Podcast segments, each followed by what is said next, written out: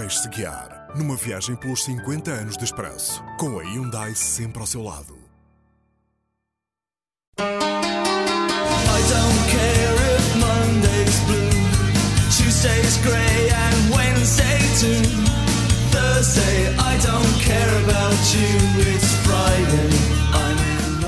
Este foi o ano em que Portugal teve pela primeira vez a presidência da Comunidade Económica Europeia em que dezenas de investidores ficaram a arder com milhões de contos que tinham posto nas mãos do corretor Pedro Caldeira, que abriu falência e desapareceu, e em que o governo ficou no centro de nova contestação por causa da mudança de data dos feriados móveis para evitar pontes.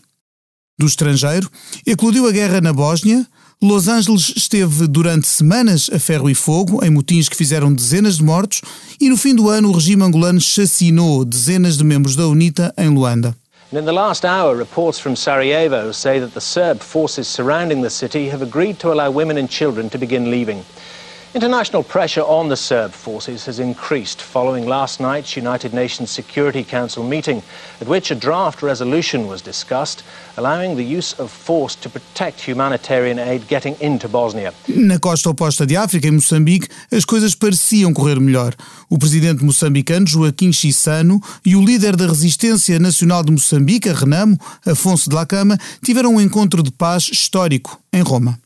Por cá, logo em janeiro, o PSD expulsou um deputado que tinha enviado ao presidente do Parlamento uma queixa a queixar-se de que lhe tinham sido descontados 40 contos, hoje 200 euros, no vencimento por ter faltado a uma sessão plenária.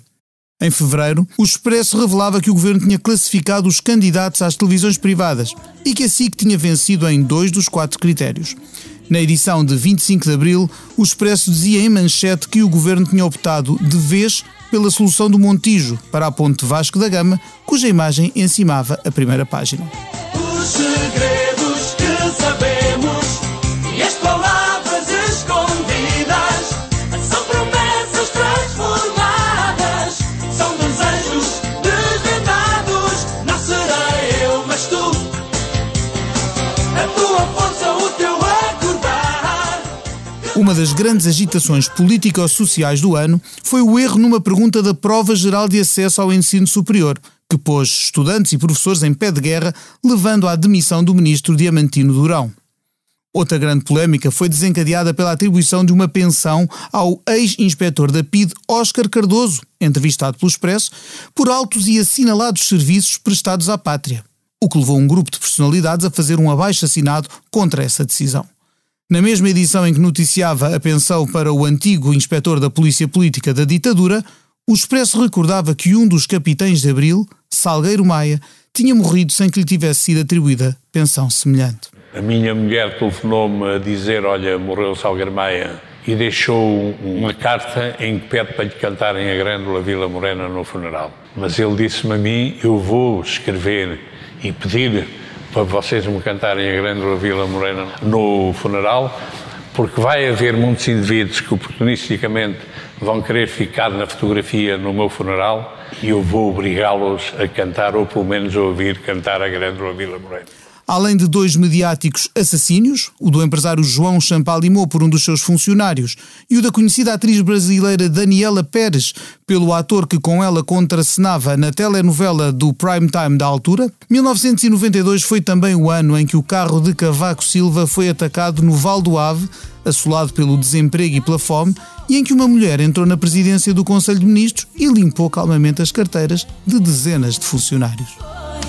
A certeza que eras tu, o meu doce viu vem, nós sobre a mesa, o amor de morango e caju.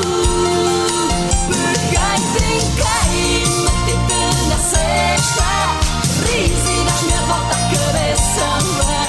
Vem cá, tenho sede, quero o teu amor de água fresca. Peguei, brinquei,